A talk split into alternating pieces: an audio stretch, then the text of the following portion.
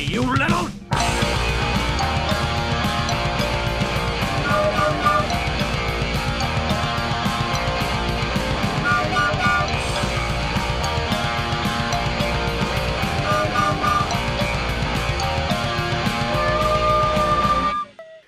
Ja, herzlich willkommen zu Pädagogiks, dem Podcast rund um Pädagogik.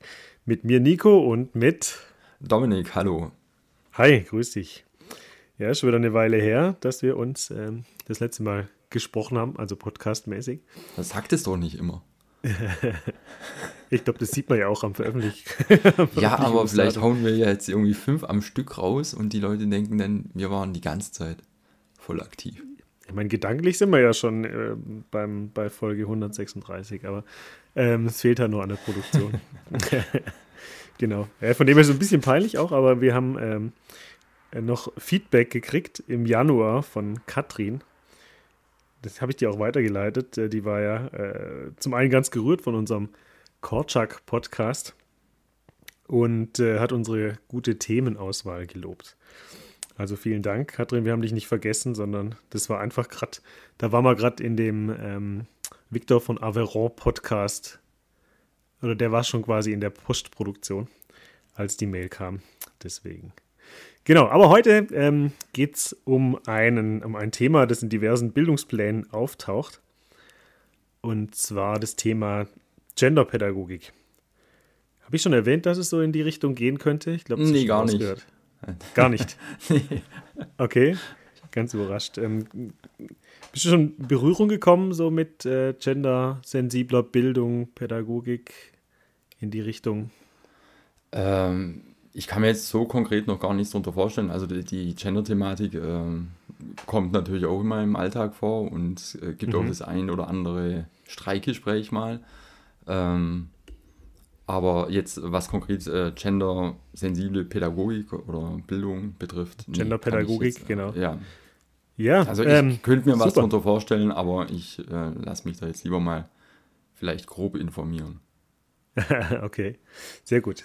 Ähm, ja, so machen wir es auch wieder. Da, äh, super ins Detail werden wir nicht gehen, weil es natürlich auch ein Riesenthema ist, aber ich probiere mal einen guten, guten Überblick drüber zu geben. Äh, vielleicht fangen wir mal mit einer Begriffsklärung an. Ähm, Gender ist ja, ja ein Begriff jetzt auch aus, äh, du hast schon gesagt, aus, aus diversen privaten Streitgesprächen sogar. Ähm, also das sozial konstruierte Geschlecht, so die Dimension Gesellschaft, also gesellschaftlich konstruiert, also ein, ein soziologischer Begriff. Ähm, daneben gibt es als Begriff oder als ähm, Merkmal natürlich die, das biologische Geschlecht, also so die, die natürliche Dimension von Geschlecht. Das wird ja häufig hier mit, äh, mit, mit in Betracht gezogen oder beziehungsweise mit erwähnt. Und dann ist noch ein wichtiger Begriff die Geschlechtsidentität. Also hier ist der Fokus ähm, auf, auf, äh, auf einen selbst, auf die Persönlichkeit, auf das Ich. Ähm, das sind so die, die Dimensionen, in denen das Ganze ähm, stattfindet. Genau. Ja, und warum ist Genderpädagogik Gegenstand in der Pädagogik? Ähm, Gibt es unterschiedliche Gründe, warum man zum Thema Gender äh, aufklärt und aufklären möchte und ähm, die Situation auch verbessern möchte. Weil es zum einen natürlich eine Ungerechtigkeit zwischen Mann und Frau gibt. Ähm, zeigt sich jetzt zum Beispiel in, in der Bezahlung, gibt es ja den berühmten Gender Pay Gap, die Lücke ähm, zwischen der Bezahlung von, äh, von Frauen und von Männern und auch die unterschiedlichen Aufstiegschancen, äh, die unterschiedliche Verteilung von Männern und Frauen in Leitungspositionen, ähm, die es einfach, die es einfach gibt, die signifikant sind. Genau, dann als zweites Thema äh, gibt es Zuschreibungen von Verhaltensweisen zu den Geschlechtern. Also wie hat sich ein Mann zu verhalten, wie hat sich eine Frau zu verhalten als Mann. Ähm, darf man zum Beispiel keine Röcke tragen, also auch äh, Ausdrucksmöglichkeiten sind durchaus verschieden. Frauen sollten eher den Haushalten machen. Ähm, es gibt so klassische Frauenberufe und klassische Männerberufe. Ähm, ich stelle das Thema ja auch so auch meinen SchülerInnen vor und ähm, die sagen dann immer, ja, aber das gibt es doch jetzt so groß gar nicht mehr. Wir sind da natürlich ähm, vielleicht schon weiter, als, als es jetzt noch vor 20, 30 Jahren war. Ähm, trotzdem gibt es da natürlich diverse Ungerechtigkeiten noch und ähm, es ist nicht, nicht immer normal oder auch ähm, wenn man da tatsächlich einen anderen Weg eingeht, wird man trotzdem mit diversen äh, Vorurteilen überschüttet oder beziehungsweise begegnet man gewissen Stereotypen. Ähm, genau, grundsätzlich geht es noch weiter. Also so ein drittes Thema, äh, Offenheit und Toleranz gegenüber der Vielfalt und Diversität der Geschlechter.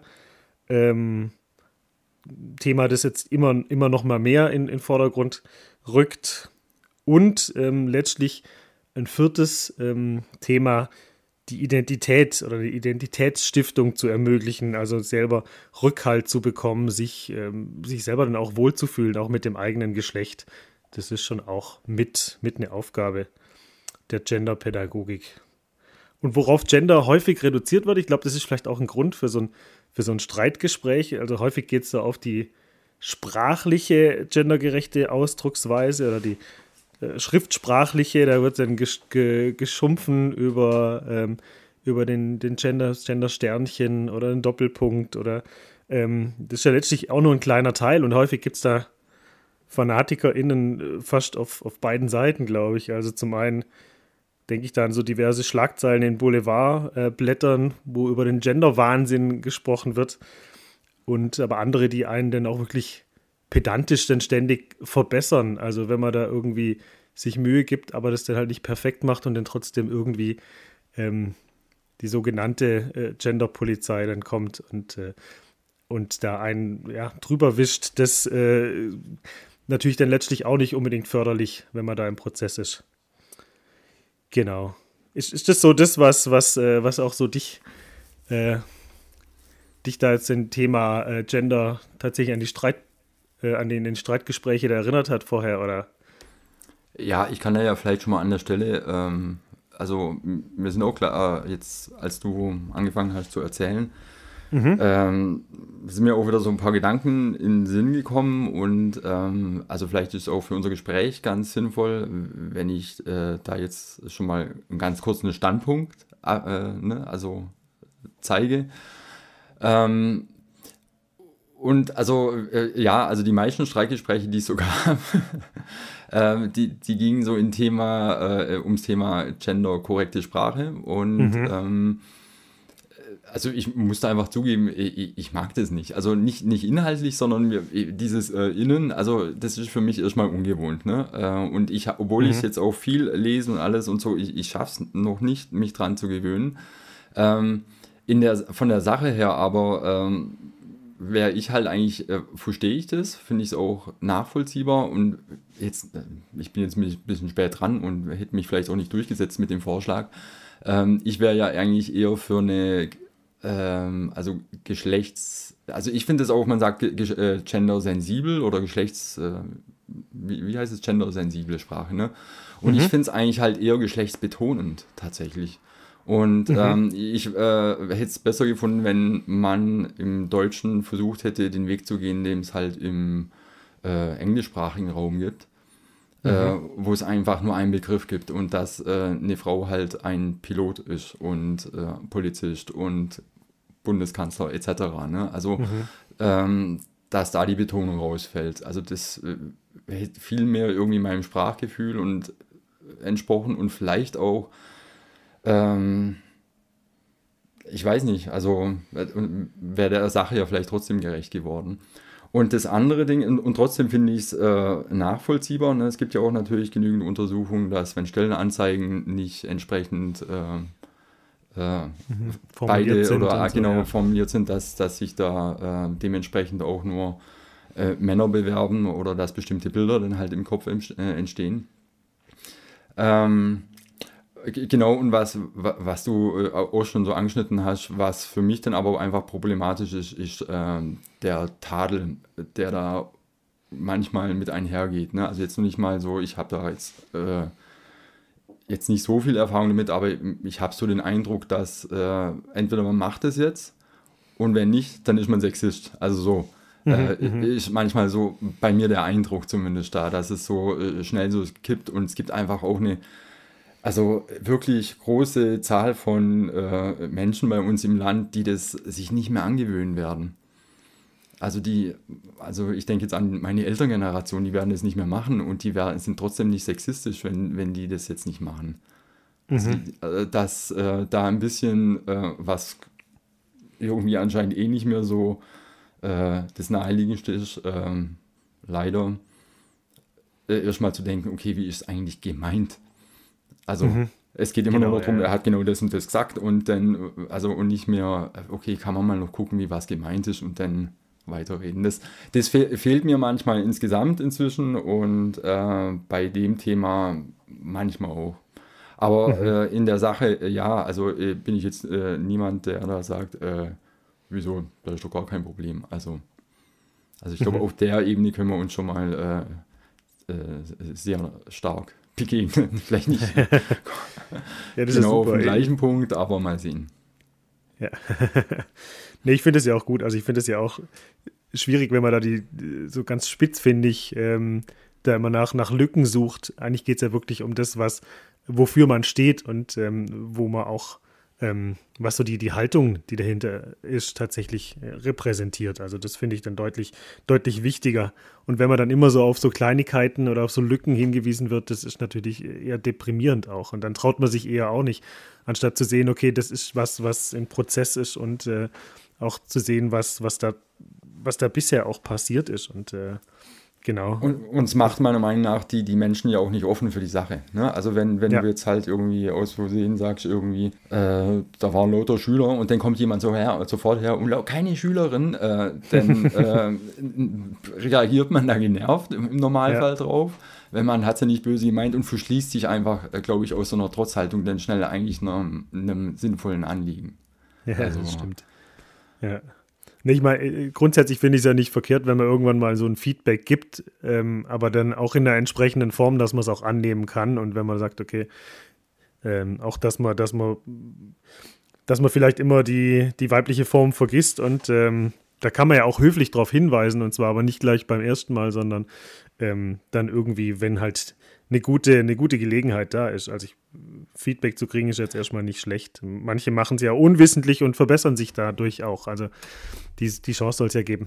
Äh, ja. Also ich, ich glaube, dass es da ein Problem gibt, aber ähm, manchmal finde ich es halt schon auch schwierig. Ich hatte ja jetzt zum Beispiel, ähm, also ich habe es mal im Zeltlager mitbekommen, da, da gibt es ja diesen täglichen Blog und mhm. ähm, der wurde, äh, glaube ich, ausschließlich von Mädels ähm, Darf man noch Mädels sagen? Ja. Ich weiß es auch nicht. Formuliert, ja. Äh, von, Fast Mädchen, von, von, ja. Äh, ja. Von Mädchen halt geschrieben. Ja, mhm. ähm, Im Jahr drauf waren da dann auch einige Jungs dabei. Also das hat ähm, nicht, dass da jetzt, ich habe schon überlegt, ist das jetzt wieder typisch, dass sowas die Mädchen machen und äh, habe ich jetzt dazu beigetragen, keine Ahnung. Aber auf jeden Fall, ähm, da wurde ich dann auch darauf hingewiesen, als denn jemand Außenstehender dann gelesen hatte, irgendwie, dass wir da anscheinend nicht gendern. Und dann habe ich nur gedacht, so, du, äh, den haben die Mädchen geschrieben. Also wenn, wenn die gendern, dann übernehme ich es so und stelle es auch äh, online und äh, wenn sie es nicht machen, mache ich es nicht. Mhm. Äh, aber da habe ich nur gedacht, okay, aber die, die machen es nicht und haben aber auch von sich erzählt. Also alle Teilnehmer, mhm. alle Betreuer etc. und haben sich, äh, haben sich gemeint damit. Mhm. Also und ja. ja, es ist halt oftmals ein Unterschied äh, zwischen sich selber zu meinen und was die anderen dann verstehen. Aber, oder dann tatsächlich, du hast schon auch schon gesagt, die Sprache schafft Wirklichkeit, was man da halt dahinter halt auch sieht. Aber ja, wir stecken aber jetzt schon auch voll, voll in dem, in dem äh, Sprachthema drin. Aber und, äh, das, das, nur noch mal ganz grundsätzlich, das, das ja. Argument kommt relativ oft und das stimmt, Sprache schafft Bilder, aber es geht doch auch andersrum. Mhm. Also äh, man, man sieht doch auch ein Bild und kann das benennen. Und dadurch mhm. entsteht nachher das nächste Bild wieder. Also das ist ja nicht nur einseitig. Genau, also, ja, das kann auch ein Prozess sein, natürlich. Ja. Also ich äh, will da jetzt auch gar nicht irgendwie einen, einen, Weg vorgeben. Genau, was ich jetzt zeigen wollte letztlich, und das zeigt auch wieder das Thema oder auch die, dass wir jetzt relativ schnell in die Diskussion ja. hier kommen, äh, über, über, über eine, eine, sprachliche, gendergerechte Ausdrucksweise, dass, dass Genderpädagogik, überhaupt Gender, die Genderbewegung, Doing Gender, ähm, viel mehr ist als nur das hier, sondern dass mhm. es da halt eben um die Ungerechtigkeiten grundsätzlich ähm, zwischen den Geschlechtern gibt ähm, und aber auch so was äh, Geschlechts- ähm, oder Identitätsstiftendes hat, eigentlich, damit jemand sich, sich auch im eigenen Geschlecht dann zurechtfindet und auch die Möglichkeiten bekommt und die vorurteilsfrei äh, Dinge zu machen. das ähm, steckt da eben ganz viel drin. Genau, ich würde den ganz kleinen historischen Abriss mal geben ähm, wollen. Genau. Ähm, jetzt ist die Frage, wo, wo fängt man denn da auch an? Weil es ja sowas wie Frauenbewegung ja auch schon, schon immer gab eigentlich. Also da ähm, kann man könnte man, glaube ich, ganz frühzeitig anfangen. Ich möchte jetzt einfach mal so, ähm, weil es da so eine kontinuierliche äh, Entwicklung auch gibt, so in den 70er Jahren anfangen. Ähm, da erreichte nämlich die Frauenbewegung, dass es eine explizite Mädchenarbeit gab. Wahrscheinlich so aufgrund von einer ähm, Bevorteilung der Jungs, dass einfach Jungen grundsätzlich mehr, mehr Chancen hatten und äh, dass es da auch mal eine Möglichkeit gab, für Mädchen exklusiv was machen. In dem Zuge entwickelte sich aber auch auf der anderen Seite auch sowas wie eine Jungenarbeit, also hat man hier so eine geschlechtshomogene Gruppierungsarbeit ähm, und da konnten in der Geschlechtertrennung ja äh, geschlechtsspezifische Themen zum Beispiel besprochen werden. Also auch so einen Schutzraum zu geben für Jungs und für Mädchen. Genau, dann ging es noch eine ganze Weile, so erst in den 80er Jahren kam das Thema dann auch in der Politik an. Ähm, da wurden dann geschlechtsspezifische Arbeiten und Forschung so im Jugendbereich auch gefördert. Also man hat schon gemerkt, da gibt es einen gewissen Förderungsbedarf auch. Und äh, es gab auch so erste Qualifizierungsprogramme für Fachkräfte im Bereich der geschlechtsspezifischen Pädagogik. Also jetzt, jetzt steckt man tatsächlich schon in der Genderpädagogik drin, also in den Ursprüngen der Genderpädagogik. Genau, und mit einer äh, Ausarbeitung von Hagemann White im Jahre 84 ähm, wurde der Blick auch erstmal drauf gerichtet, dass, dass das soziale Geschlecht, also dass das Geschlecht äh, auch einen, einen sozialen äh, Faktor hat und ähm, das aber auch veränderbar ist. Also Gender, das ist so ein Konstrukt, ist eine Konstruktion der Gesellschaft. Genau, was unabhängig vom, ähm, vom biologischen Geschlecht oder halt äh, darüber hinausgeht. Genau. In den 90er Jahren ähm, gibt es dann so die, die Queer-Bewegung auch als äh, Kritik am Zwang, so die, die eindeutigen Kategorien männlich und weiblich immer äh, zu differenzieren und dass das Ganze eben auch ähm, veränderlich ist. Ähm, genau. Und, und seither ähm, hat sich das eigentlich kontinuierlich weiterentwickelt und äh, eben auch, ja, bis, bis jetzt auch tatsächlich in den Bildungsplänen ähm, Einzug gehalten hat. Genau. Juristisch ist eigentlich auch ganz spannend, gibt es natürlich verschiedene ähm, Facetten, verschiedene Grundlagen. Also zum einen gibt es natürlich das Grundgesetz, ähm, auf die sich die, die Genderpädagogik, gendersensible Bildung auch beruht, beruft oder halt überhaupt die Genderbewegung, also Artikel äh, Absatz 1, alle Menschen sind vor dem Gesetz gleich. Genau. Zweitens, äh, Männer und Frauen sind gleichberechtigt. Ähm, und äh, Absatz 3, denn niemand darf wegen seines Geschlechts, seiner Abstammung, Rasse und so weiter ähm, benachteiligt oder bevorzugt werden. Genau, ganz, ganz frisch so kann man sagen. Äh, seit einem halben Jahr gibt es das ähm, Kinder- und Jugend, muss ich kurz nachlesen, Kinder- und Jugendstärkungsgesetz. Das wurde im Juni 2021 verabschiedet. Ähm, da steht im Paragraph 9 ähm, Absatz 3 so mitten im Text so die unterschiedlichen Lebenslagen von Mädchen, Jungen sowie transidenten, nicht-binären und intergeschlechtlichen jungen Menschen ähm, zu berücksichtigen oder sind zu berücksichtigen, Benachteiligungen abzubauen und die Gleichberechtigung der Geschlechter zu fördern.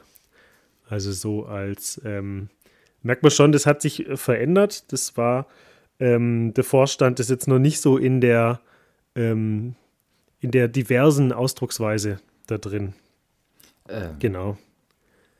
Ähm, Könntest du dich noch weiter überhäufen mit? nee. Genau, also es gibt auch noch internationale ähm, ähm, Grundlagen, Weltfrauenkonferenzen. Ähm, ja, genau. Also äh, ja. ich habe ich ja. hab nur, nur beim letzten habe ich gerade gedacht, als so die ganzen äh, Möglichkeiten, also Jungs, Mädchen, nicht binär, transident, mhm. habe ich jetzt noch nie gehört, ehrlich gesagt. Äh, als du die aufgezählt hast, habe ich gedacht, okay, kann man nicht einfach sagen, äh, seid zu allen Kindern und Jugendlichen gleich nett und akzeptiert mhm. sie so, wie sie sind in ihrer jeweiligen ja. Situation. Ja, ja. genau. ähm, Ja, ich glaube auch, dass, dass sich sowas, ähm, dass es ja eigentlich besser wäre, eigentlich, wenn man sagt, okay, das geht hier um, um die einzelnen Kinder und Jugendlichen, jede einzelne Person an sich, ähm, ohne sie immer einteilen zu müssen in verschiedene Kategorien. Also das fand ich auch gerade interessant. Ähm, hatte ich jetzt noch nie so Kontakt dazu, als du das äh, nur kurz irgendwie jetzt so aufgelistet hast und erzählt hast, auch angefangen bei der Frauenbewegung, da haben sich bei mir so Bilder aufgetan von einfach jungen Mädchen und auch in der Erziehung früher. Und äh, also ähm, klar habe ich auch schon mal ähm, den Spruch als Kind gehört, irgendwie, wenn ich geheult habe, äh, wie so ein Mädle, ne? Mhm, was äh, mhm, für beide Seiten äh, nicht fair ist. Ne? Also vielleicht würde ich auch einfach gern heulen wie ein Junge und äh, ja, gleichzeitig genau. ist für ein Mädchen, das daneben steht, auch scheiße. Also ähm, ja, da, da, kam im, in dem Augenblick kam tatsächlich so, also äh, Sehnsucht ist vielleicht das falsche Wort, aber schon auch nochmal gerade, was ich vorhin gesagt habe, ich können wir nicht einfach zu allen gleich nett sein. Mhm. Das war das so. Also ich habe da schon auch äh, den kurz so äh, die ganze Tragödie, die da ja auch ganz oft damit einhergeht, im Einzelfall irgendwie äh, hatte ich so kurz vor Augen und, äh, und zwar auf allen Seiten. Ne? Mhm. Also auch bei den Jungs genauso wie bei Mädchen und ähm, genau. Ja, also äh, wenn ich das jetzt so aus der aus der Gender-Pädagogik äh, beantworten kann oder soll, dann gibt es eigentlich, es gibt ja auch ähm, für und wieder für, für die Einteilung so in, in Geschlechter. Ähm, deswegen, weil es gibt ja Mädchen und Jungen, aber es gibt halt eben auch Personen, die sich, die sich da drin nicht wiederfinden oder dazwischen oder abseits ähm, dessen. Und ähm, deswegen ist es manchmal schwierig, weil man, glaube ich, um die Einteilung Mädchen-Jungen gar nicht so richtig drumrum kommt. Aber man will natürlich auch nicht ausgrenzen. Deswegen ähm, auch nochmal andere mit, mit reinzunehmen, wird es wahrscheinlich halt so ja, aufgeweicht oder erweitert dann auch. Also, ja. Äh, ja, wahrscheinlich schon. Mir ging es ja eher um die ähm, emotionale Herangehensweise vom Einzelnen. Ne, also wenn, mhm. äh, wenn die Einteilung mit einer negativen Bewertung oder äh, Vorurteilen, Klischees, die der, also die so einem ja, Kind ja. oder Jugendlichen oder einem Menschen einfach äh, äh, oder einer Jugendlichen äh, mhm. nicht gerecht werden, dann ähm, äh, da meinte ich, äh, äh, äh finde ich es vielleicht nicht so sinnvoll, den da so einzuteilen. Aber andererseits gibt es ja auch sowas, also das ist jetzt so vielleicht ein bisschen äh, pädagogisches Grundwissen. Also, dass, äh, dass es zum Beispiel in der Schule war, war habe ich mal gehört, so dass es, wenn ums in Physik, wenn es da um Versuchsaufbauten geht, mhm. Ähm, dass die äh, Jungs dadurch ihre Art einfach ausprobieren und sofort äh, losrennen, äh, praktisch sich vordrängen können mhm. und äh, die Mädchen nicht so zum Zug kommen, weil die anscheinend äh, eher vorher alles durchdenken, dann aber das Material nicht mehr bekommen oder sowas. Also solche mhm. Sachen äh, gibt es anscheinend, gab es, ich weiß es nicht, wo es in, in, so einem Fall ja sinnvoll ist, eine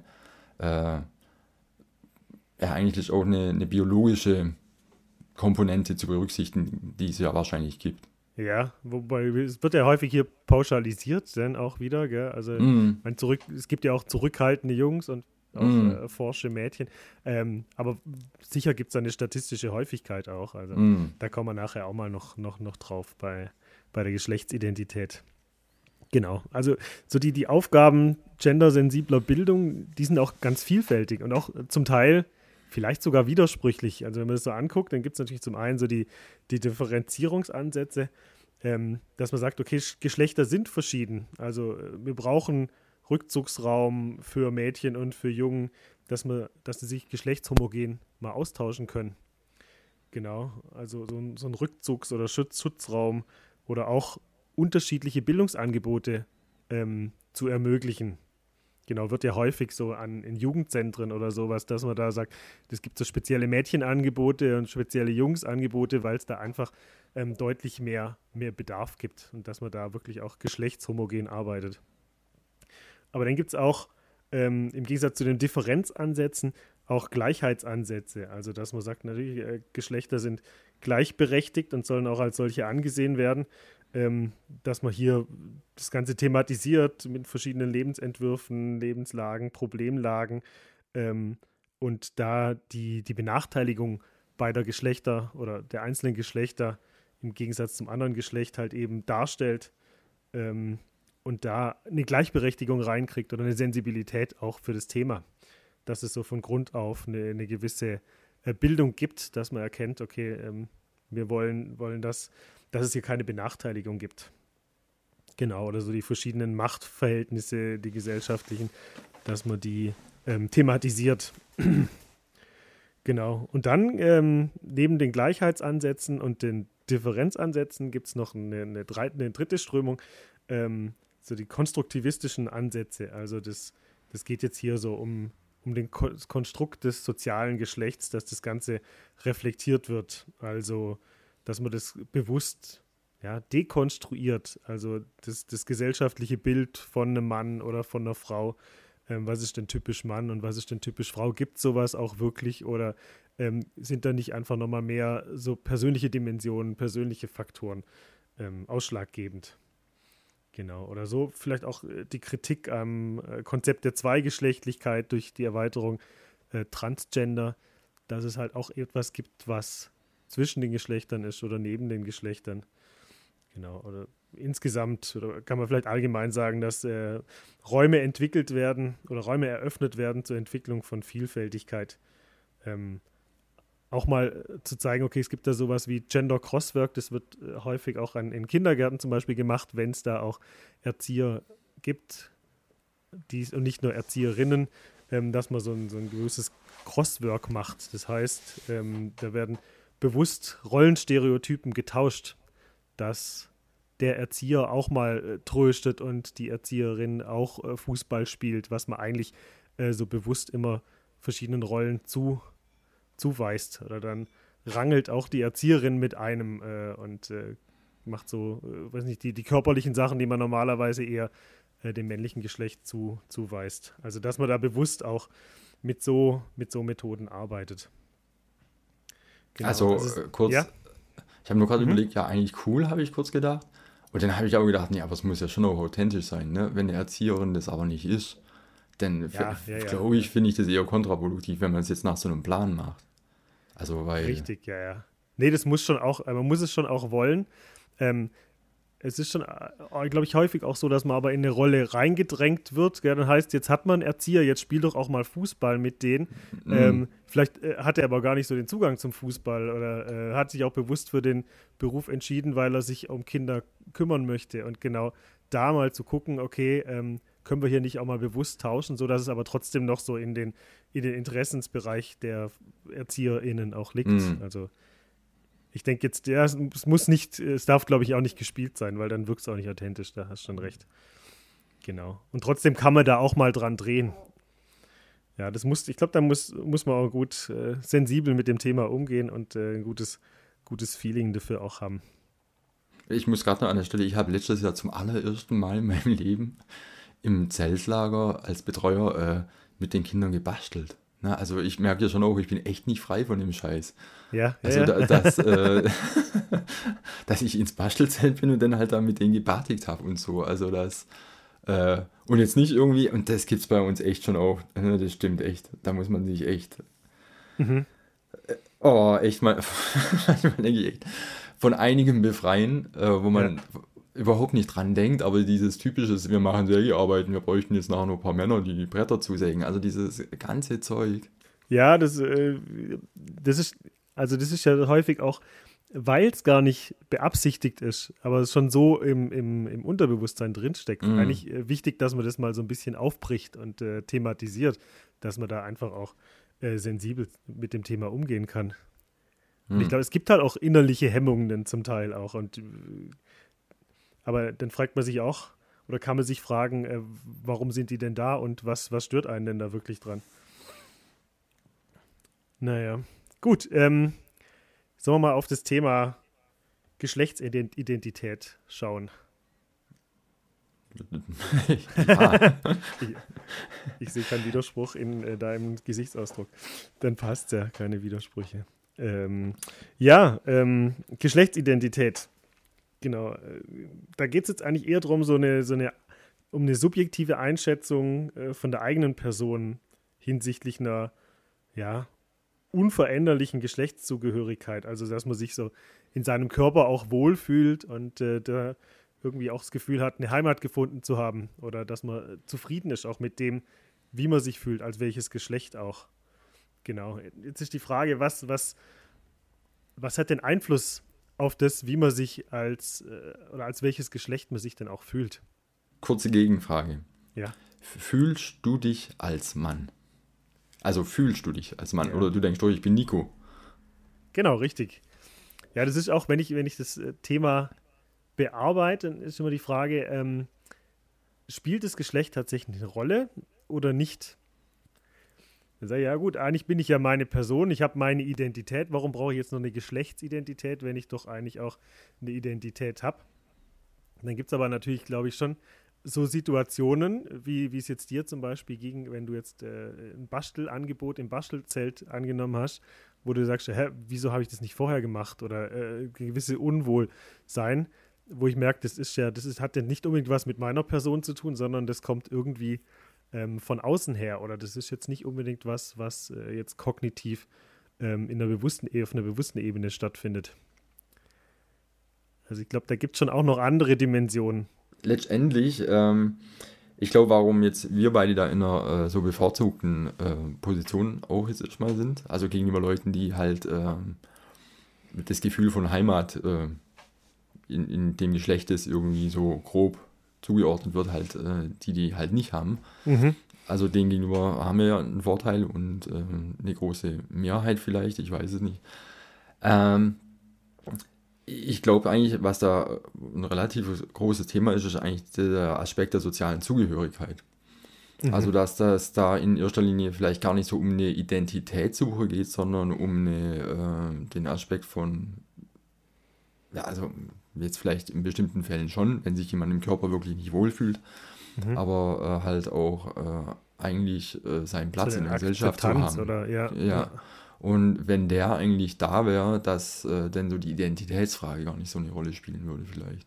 Ja, das Gefühl des, des Angenommenwerdens auch so äh, im, im So-Sein oder wie man dann tatsächlich auch selber. Ich meine, es hat ja einen Grund, dass, äh, dass also jetzt wir beide mal uns relativ selten Gedanken machen über unsere geschlechtliche Identität. Vielleicht jetzt in mhm. so einem Zusammenhang, in so einer äh, Bewegung jetzt, wo man ähm, sagt, okay, man kann da kritischer drauf gucken, da läuft vielleicht äh, einiges nicht so gut äh, in, im Umgang miteinander und was Gleichberechtigung betrifft. Aber für uns konkret, jetzt vermute ich das einfach mal, haben wir äh, keine, in der Hinsicht keine große äh, Und ich vermute mal, ja. das hängt auch damit zusammen, dass wir halt äh, da unseren Platz haben, auch in der Gesellschaft. Mhm. Ja. Und hängt vielleicht auch mit, mit der eigenen Resilienz auch zusammen oder wie sehr kann man dann auch tatsächlich mal Dinge machen, die ähm, vielleicht nicht dementsprechend was, was man von dem Geschlecht erwartet. Und dann kriegt man ja manchmal schon auch so ein, so ein negatives Feedback und wenn man mit ja. dem gut umgehen kann, aber ja. Und, und jetzt, jetzt äh, um mir gleich äh, im nächsten Satz vollkommen selber zu widersprechen, weil ich habe das total oft, mhm. dass ich total oft genervt bin. Immer wenn es geht darum, die Männer, also ne, wenn es äh, irgendwie mhm. da die groben Klischees gibt, äh, fühle ich mich so überhaupt null angesprochen. Ich fühle mich genau. so oft nicht in dem, was ich bin, erkannt, wenn es um Thema Männer geht. Ja, ja. Nee, das, das kann, ich, äh, kann ich gut nachvollziehen. Ja, das kann ich mir bei dir auch vorstellen und auch äh, mhm. Freunde von mir. Also äh, denke ich auch echt, das, ist, das wird denen nicht gerecht. Mhm. Also ähm, genau, ja, ja. komisch, dass ich gerade vorhin was ganz anderes gesagt habe, aber ja, ich bin Nee, vielleicht kommt man dann tatsächlich. Kenne ich äh, das Problem, ja. Ja, ja, ja. Ein ja manchmal weit, kommt man dann also, vielleicht auch erst drauf, so. Äh, ja. Genau, indem man sich damit auseinandersetzt. Ja, ich, ich kenne das auch, wenn es dann heißt, ja, weißt du, uns Männer macht das ja nichts aus. Äh, denke ja, aber mm. ja, nee, doch, äh, aber ja, in manchen Situationen passt es dann auch nicht, sich da auch zu outen, je nachdem, wenn man äh, gerade Lust hat auf Gegenwind, dann macht man es oder ansonsten schluckt man es dann vielleicht auch. Ähm, aber es gibt schon immer, manchmal gibt es schon Diskrepanzen zwischen dem, wie ich, was für eine Geschlechtsidentität ich habe und ähm, was da so von außen auf mich reinprasselt und äh, und dann ist man ja manchmal auch gezwungen, seine Identität nicht ganz so preiszugeben, wie man sie auch gerne preisgeben würde. Also dass es da vielleicht auch eine gewisse ja, äh, Unterschiedlichkeit gibt.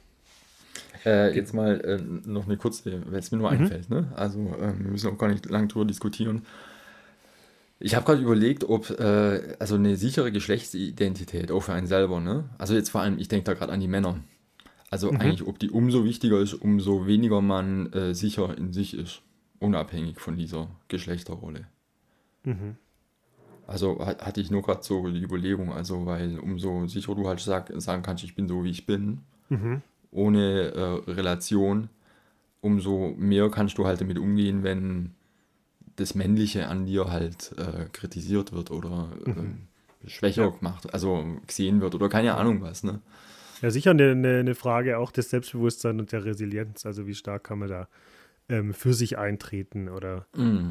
wie stark braucht man halt da auch einen Rückhalt von, von außen, von dem, wie du vorhin gesagt hast, wenn ich ein, ein, ähm, ein sensibles Umfeld habe oder das mich auch ein ganz tolerantes Umfeld, sagen wir es mal so, dann habe ich da wahrscheinlich sicher weniger Schwierigkeiten.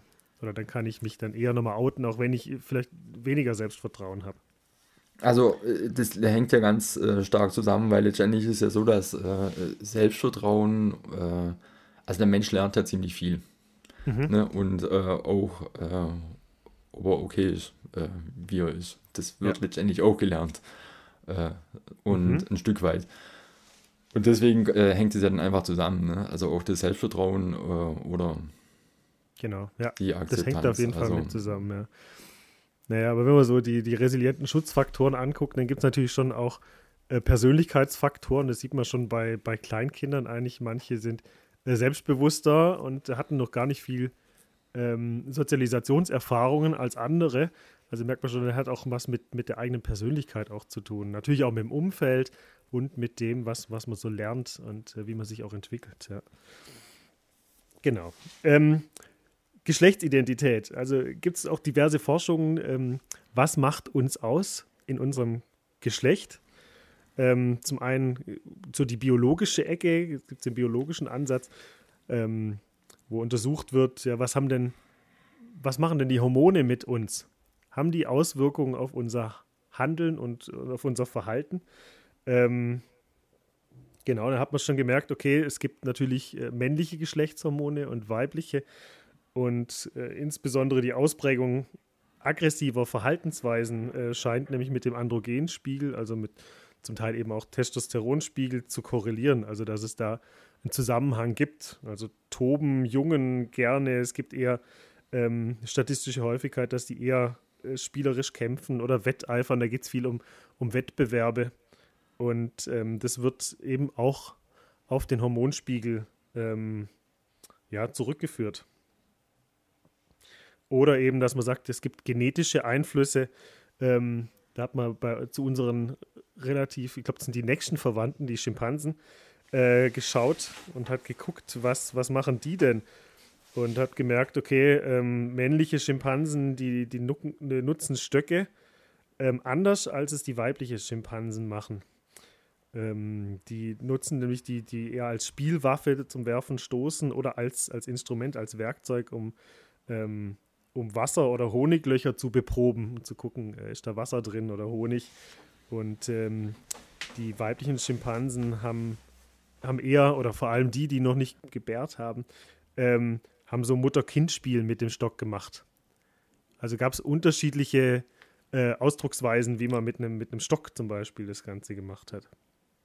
Und auch aus der biologischen Ecke ähm, kommt so, kommen so evolutionstheoretische Erklärungen, zu, zu uns Menschen oder zur Menschwerdung, ähm, dass man gesagt hat, ja gut, Männer, die äh, hatten eigentlich das Bestreben nach einer möglichst großen Zahl an Nachkommen und ähm, das muss oder hat dominantes Verhalten aktiviert. Also ging es eher um Nahrungsbeschaffung, Jagderfolg und man war eher äh, Konkurrent oder hat, war eher von Konkurrenz als von Kooperation abhängig. Also wer, wer stellt sich denn als ähm, der bessere Paarungspartner äh, dar.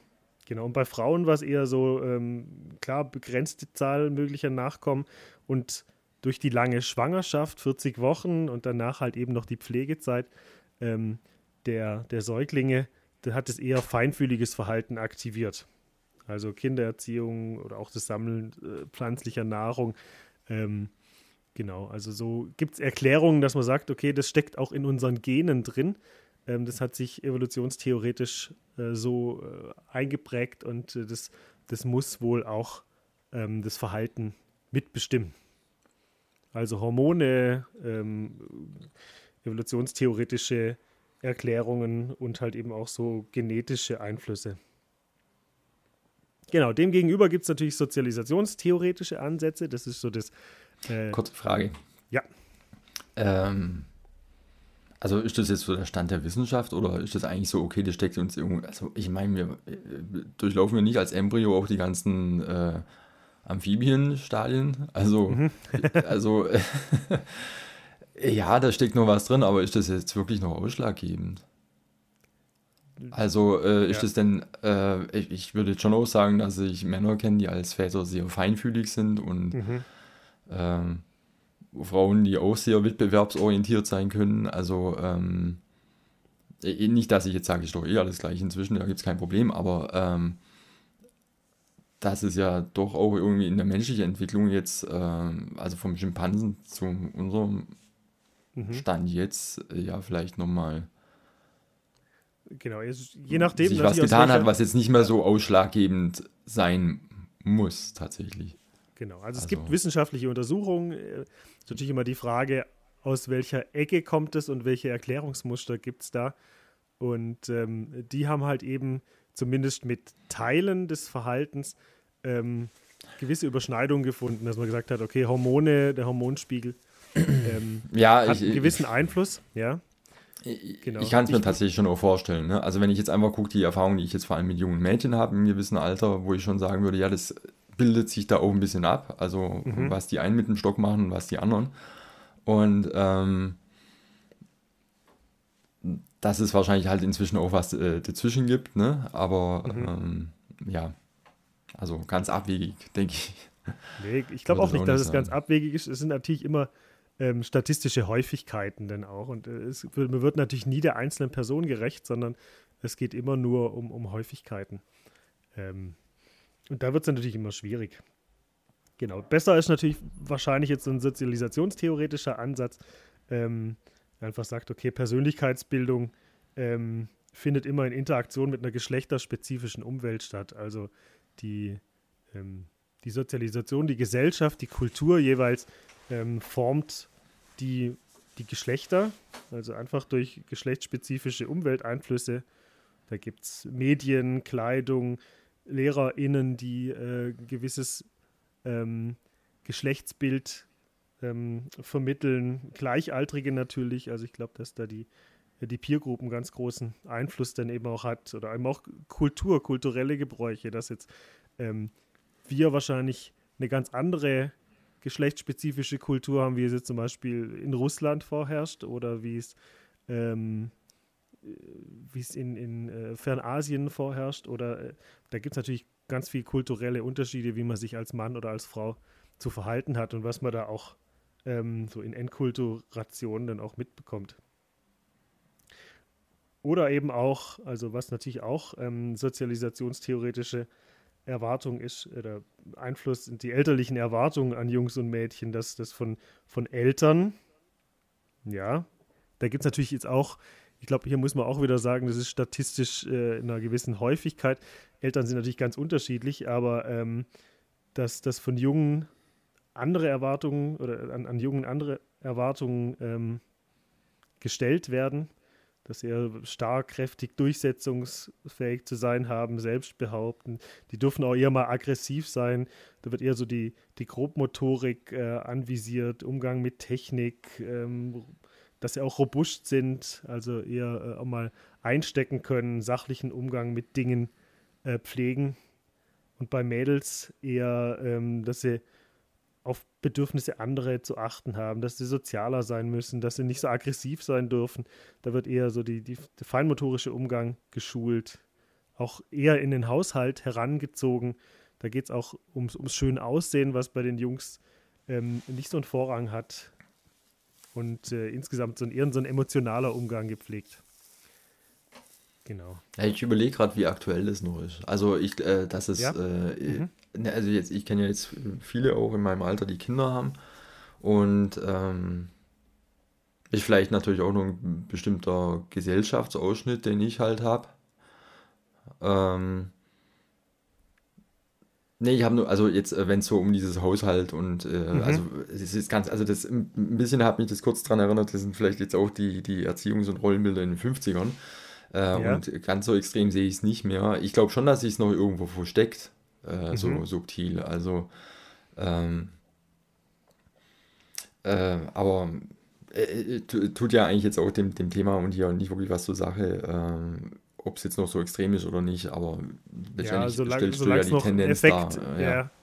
genau. Und äh, dann sollte man dem auch nachgehen. Ich glaube, da gibt es auch, ähm, jetzt werde ich dem Land vielleicht auch nicht ganz gerecht, aber es gibt so ein gewisses Stadt-Land-Gefälle, dass es da auch schon eine, einen gewissen Unterschied gibt, was ich jetzt so gemerkt habe. Also ich meine, ähm, bin jetzt vom, von der Stadt auch in, aufs Land wieder gezogen und habe schon das Gefühl gehabt, dass ich da ähm, in dem Bekanntenkreis, der sich jetzt da neu entwickelt hat, doch ein anderes Bild nochmal vorherrscht.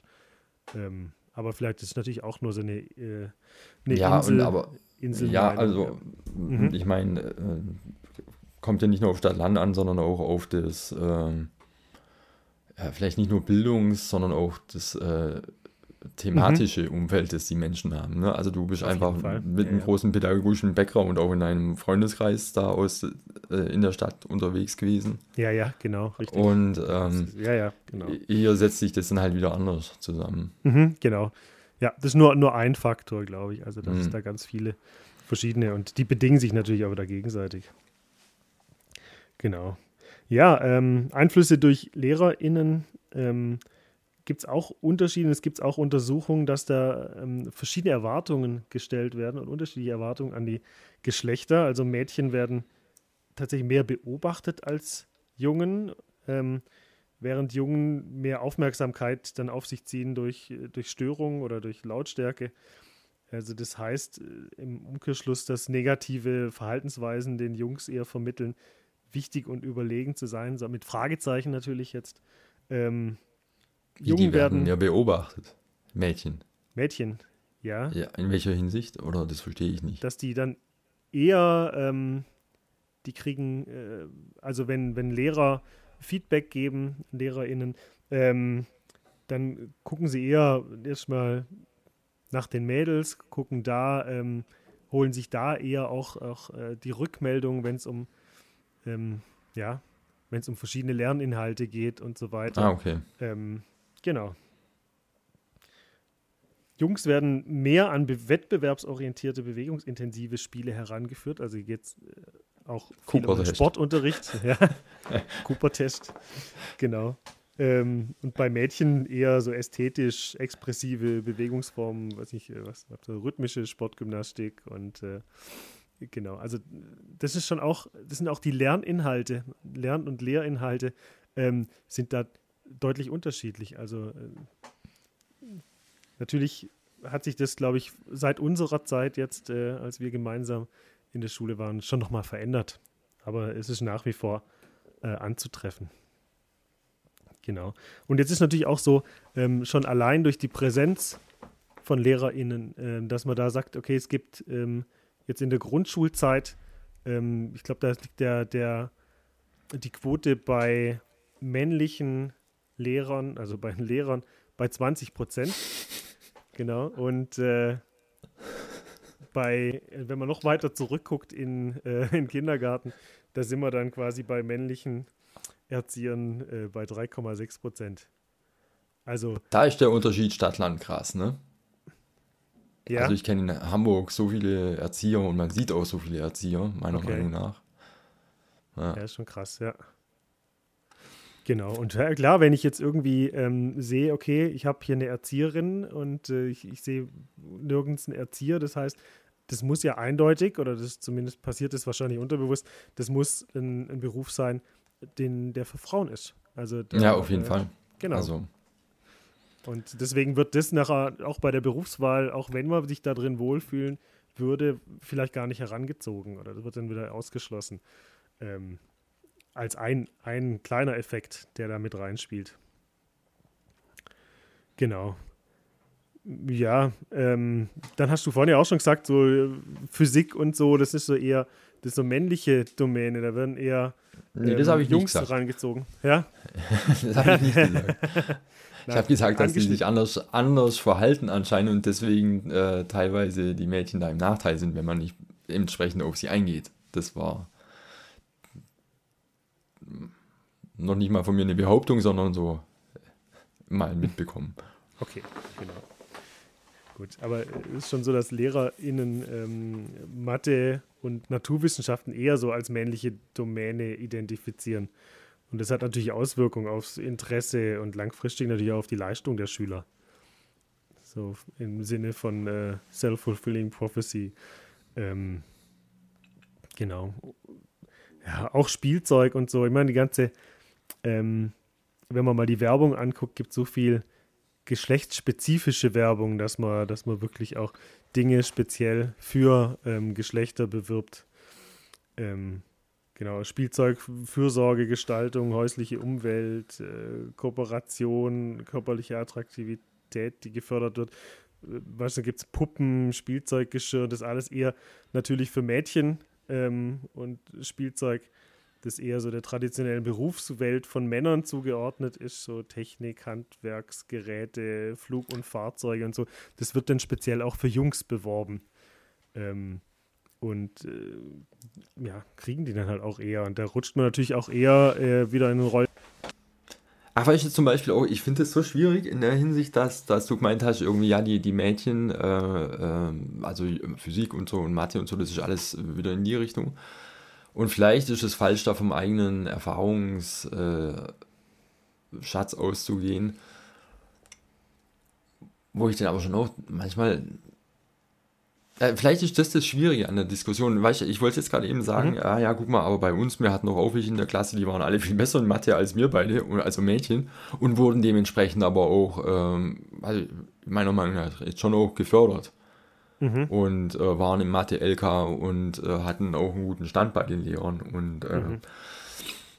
ähm, ja, du weißt ja nicht, wie es sonst gewesen wäre. ja. Genau, und da habe ich jetzt kurz überlegt, irgendwie, ähm, äh, dass, dass es ja nur unsere Erfahrung ist. Mhm. Und dass das vielleicht auch die Diskussion so schwierig macht, weil jeder, also jeder hat in dem Bereich eigene Erfahrung. Mhm. Ne? Und, ähm, und die werden dann wahrscheinlich tendenziell überbewertet. Mhm. Ähm, und werden irgendwie in die Diskussion mit reingebracht, so wie es ich jetzt zum Beispiel mache, was eigentlich in der, in der Diskussion vielleicht oder in, in, in, der, äh, in der Problematik, die man angehen muss, eigentlich gar nicht so relevant ist, wenn man einfach sagt, okay, es gibt die Problematik, genau. was ja eigentlich wahrscheinlich nicht zu widerlegen ist, äh, und dann einfach äh, auf der Ebene zu diskutieren. Auf jeden Fall. Das war jetzt sehr gut. Also, aber vielleicht ist es auch schwierig. Ne? Vielleicht, vielleicht ist das genau das Schwierige, weil, weil oh, letztendlich, äh, wenn du das jetzt erzählst, wird das ja auch verallgemeinernd. Weil jeder, ähm, also wenn du jetzt sagst, die Mädchen in der Schule, die, werden meistens benachteiligt bei Mathe und bei Physik oder sowas, das, das wird ja schon allgemein. Mhm. Und dann kann irgendjemand, also kann ihn sagen, oh, das stimmt doch aber gar nicht. Mhm. Und denn in dem Fall hat er auch recht, weil die, ja, Allgemein ja, ja. die Verallgemeinerung stimmt nicht. Genau. Das stimmt. Das ist, es geht um eine statistische Häufigkeit einfach. Oder dass man sagt, es gibt äh, grundsätzlich ähm, eher die Gefahr, dass Mädchen benachteiligt werden in den und den Aspekten und Jungs benachteiligt werden in den und den Aspekten. Ähm, ja, es gibt die, die Gefahr. Die, dass ja. die Gefahr, ja. die Gefahr ist erhöht, ja. dass es sowas gibt, weil die Effekte öfters mal an, auftreten. Und äh, ja, bei uns war das nicht. Bei uns war das doch jetzt. Ja, das ist, das ist ja nicht nur, nicht nur ein Problem bei der Genderpädagogik, das ist ja äh, ein grundsätzliches Problem, dass das immer von, äh, vom, vom Einzelnen quasi auf die Allgemeinheit geschlossen wird. Ja, mir würde das nie machen. ich bin ja kein Nazi, aber. Okay. Oh. Also wir sind immer noch bei den sozialisationstheoretischen ähm, Einflüssen. Und ähm, gibt es natürlich unterschiedliche Rollenspiele, die Kinder machen, ähm, eben auch äh, unterschiedliche Einflüsse oder Einflüsse durch, durch Gleichaltrige, ähm, also verschiedene Peer Groups. Äh, Vorschulkinder bevorzugen die tatsächlich auch schon relativ schnell gleichgeschlechtliche Spielpartner und dadurch werden eher äh, Interessen und Verhaltensmuster verfestigt, die es bisher gibt. Also gerade Jungs grenzen sich gern häufig. Ähm, es besteht die Gefahr, ähm, dass, es, dass sie sich von mädchentypischen Verhaltensmustern äh, abgrenzen. Also Jungs, die dann halt eben nicht den Erwartungen entsprechen, geraten dann häufig unter einen sozialen Druck. Also wenn man, wenn man dann äh, Verhaltensweisen aufzeigt, wie wenn man zum Beispiel weint oder wenn man irgendwie ein Hobby hat, das auch äh, da nicht reinpasst, wenn Ballett oder wie auch immer. Genau, also gerade da, wenn man, wenn man nicht so den klassischen, ähm, dem klassischen Rollenbild erwartet, äh, entspricht, kommt tatsächlich häufig so ein sozialer Druck von, von der Peer Group auf. Es gibt auch einen Unterschied beim Selbst- und beim Fremdbild äh, bei GrundschülerInnen. Also wenn ähm, Mädchen zum Beispiel zeigen häufig weniger Selbstvertrauen, trauen sich trotz höheren Leistungserfolgen weniger zu. Ähm, also schätzen sie ihre Leistung schwächer ein als die, die Leistung der Jungen, ähm, sehen sich als ängstlicher und als weniger mutig. Also da gibt es halt diverse äh, Studien mit verschiedenen Markern und ähm, wo, es denn die These gibt, äh, dass Mädchen häufig eine geschlechtliche Nachrangigkeit äh, verinnerlichen und Jungs eher eine, eine, männliche Höherwertigkeit. Also dass es da schon eine, eine Wertigkeit ähm, gibt oder beziehungsweise konstruiert wird, die dann von beiden Seiten auch so ak akzeptiert wird, ja? Ja, kurze Frage, diese Nachrang Nachrangigkeit, die da äh, erlebt wird, ist die wirklich als geschlechtliche Nachrangigkeit erlebt? Also konnten Sie das da evaluieren in so einer Studie? Oder ist das eigentlich eine Nachrangigkeit einfach, die als individuell erlebt wird?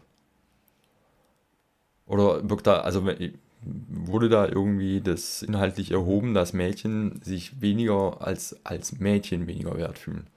Oder fühlen sie sich generell tendenziell eher weniger wert als, mhm. als genau, zweiteres. so wie sie sind? Okay. Genau, ja. Also, dass es da eher sagt, okay, äh, Mädchen sind dann en gros äh, im Zusammen, also äh, komplett eher, eher weniger wert als Jungs, dass die Jungs dann äh, eine höhere Dominanz dann auch haben. Genau, also das stand dann so als, als These in der, in der Studie drin. Genau. Ähm, das ist jetzt alles auch nicht, nicht, nee, aber nicht meine, meine, meine Nico, Meinung. Hast, ich sammle hast ja du meine nur, Frage verstanden, Nico? Also ich meinte das so, ist da praktisch ein Mädchen, also äh, das sich als, äh, das als Gedanken hat, ich bin weniger wert, weil ich ein Mädchen bin, oder ist da ein Mädchen, das sich weniger wert fühlt und man sagt, das kommt häufiger bei Mädchen vor? Ja, das hängt wahrscheinlich beides zusammen. Also, also ich weiß jetzt ähm, nicht, ob es einen wahnsinnigen Unterschied macht, aber das war gerade nur meine. Müsste ich, müsste ich nur drüber nachdenken, über die Frage. Ich würde jetzt auch ähm, gern von den sozialisationstheoretischen Modellen zu den psychologischen Modellen überspringen, ähm, weil die auch ganz spannend sind. Also psychologisch, dann guckt man tatsächlich so auf das einzelne Individuum. Ähm, wie kriegt so das einzelne Individuum sein, ähm, seine Geschlechtsidentität? Ähm, Gibt es natürlich zum einen so die Imitationstheorie nach Banduro, also äh, Bandura, Lernen am Modell. Ja, Albert Bandura, den kenne ich ja sogar. Den kennst sogar du, genau. Ähm, dass sich Kinder ein Modell suchen, also ein, ein Vorbild, ähm, zum Beispiel eine Erzieherin oder ähm, ähnliches beobachten die Person und ahmen eben auch nach. Also und hier wird die Beobachtung von männlichen und weiblichen ähm, Verhaltensweisen oder vom Modell jeweils zu verschiedenen oder regt dann zu verschiedenen Verhaltensweisen an. Und das bezieht sich natürlich nicht nur auf ähm, die Beobachtung und Imitation von realen Modellen, sondern da geht es natürlich auch um symbolische Figuren, also wie, weiß nicht, Comic-HeldInnen oder Filmstars oder Romanfiguren. Also all das, wo, äh, wo Geschlecht tatsächlich eine Rolle spielt oder auf ein Geschlecht auch äh, spezifiziert werden kann. Da, und äh, ja. Will man das versuchen aufzulösen? Weil das stelle ich mir extrem schwer vor. Aber vielleicht bin ich da einfach auch zu geprägt in der Hinsicht. Jetzt geht es ja erstmal nur um die Analyse. Ah ja, ähm, okay. Wo kommt, wo kommt sowas wie Geschlechtsidentität her? Identifiziere ich mich jetzt ähm, mit der, äh, wie heißt sie, von Frozen, äh, mit der Prinzessin oder äh, mit Harry Potter? Ähm, und hol mir da bestimmte Verhaltensweisen und ähm, arm die eben auch mit nach. Genau. Psychologisches Modell ist natürlich auch die Bekräftigungstheorie. Also Eltern und äh, andere Interaktionspartner erwarten von Jungs und Mädchen häufig ein unterschiedliches Verhalten. Da gibt es differenzielle Erwartungen, ähm, bekräftigen äh, Jungen und Mädchen für, für unterschiedliches Verhalten, also durch Lob und Anerkennung, Belohnung bzw. Sanktionierung, Bestrafung. Ähm, und die Geschlechtstypisierung von Jungs und Mädchen nimmt aufgrund äh, unterschiedlicher Bekräftigungsmuster dann halt eben auch zu. Also je mehr ich da entsprechend bekräftigt werde. Ähm, man muss aber auch sagen, so im zunehmenden Alter ähm, wird so die, der Einfluss von Gleichaltrigen deutlich, deutlich bedeutsamer. Also da nimmt es natürlich von den Eltern aus ab und die Clique wird dann, dann wichtiger. Genau. Was ich auch gut finde, ist so die Geschlechtsschema-Theorie. Das ist auch so ein, so ein kognitiver Ansatz. Da geht es eigentlich darum, dass ein Kind zunächst ein sehr allgemeines und einfaches Geschlechtsschema entwickelt. Wird, äh, Sachen werden klassifiziert, ob sie für Mädchen oder für Jungs sind.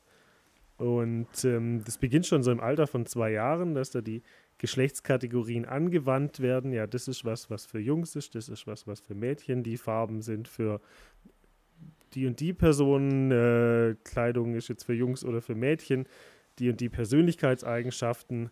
Ähm, aber im Unterschied jetzt zur, zur Lerntheorie, also Lernen am Modell oder auch der Bekräftigungstheorie, ähm, etabliert das Kind eigentlich seine Geschlechtsrolle aktiv. Das heißt, das Kind ist selber ähm, beteiligt, indem es verschiedene Werte und Normen auch schon ablehnen kann. Sagen, ah nee, das, das finde ich nicht gut, das nehme ich mit rein. Ähm, also sind es letztlich zwei Aspekte, aus denen die Geschlechts, das Geschlechtsschema entwickelt wird. Also was ist denn jetzt für Jungs und Mädchen? Das wird so aus der Umwelt heraus entwickelt. Und die zweite, und das finde ich das, das äh, Spannende an dem, äh, an dem Thema, an der Theorie, was gefällt mir oder was gefällt mir nicht, was nehme ich quasi in das Schema auf, in das Geschlechtsschema und was halt eben nicht. Also da ist nochmal so ein, so ein persönlicher, kreativer Faktor auch mit drin. Genau. Damit wäre ich jetzt im Prinzip auch am Ende ähm, von der Geschlechtsidentität oder den Theorien zur Geschlechtsidentität. Also wir hatten jetzt ähm, die biologischen Faktoren, wir hatten soziokulturelle, also sozialisationstheoretische Faktoren und jetzt am Schluss eben psychologische Faktoren mit Lernen am Modell und eben auch der Geschlechtsschema-Theorie. Ähm, das ist die Frage, was, äh, woraus entwickelt sich sowas wie Geschlechtsidentität denn tatsächlich? Ist vielleicht sogar ein Potpourri aus, aus allen drei Faktoren, die wechselseitig aufeinander wirken. Ähm, genau. Was denkst du? Wo, wo kommt sie denn wirklich her? Hat, hat das alles jetzt Hand und Fuß? Hat das jetzt irgendwie ähm, Einfluss auf uns oder kann man da was kategorisch ausschließen? Was meinst du?